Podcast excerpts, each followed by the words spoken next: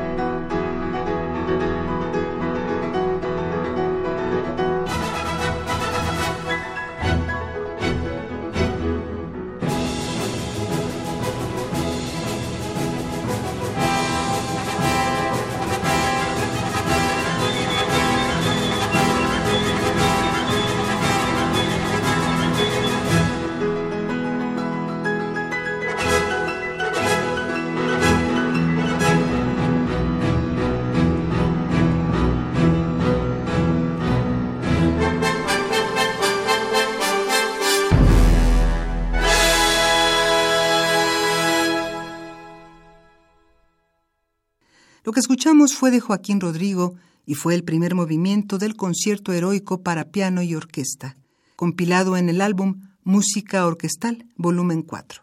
La interpretación al piano Daniel Ligorio Ferrandis, la Orquesta Sinfónica de Castilla y León, bajo la dirección de Max Bragado Darman. ¿80 años? Y 80 regalos para festejarlos. Cada día un regalo musical diferente.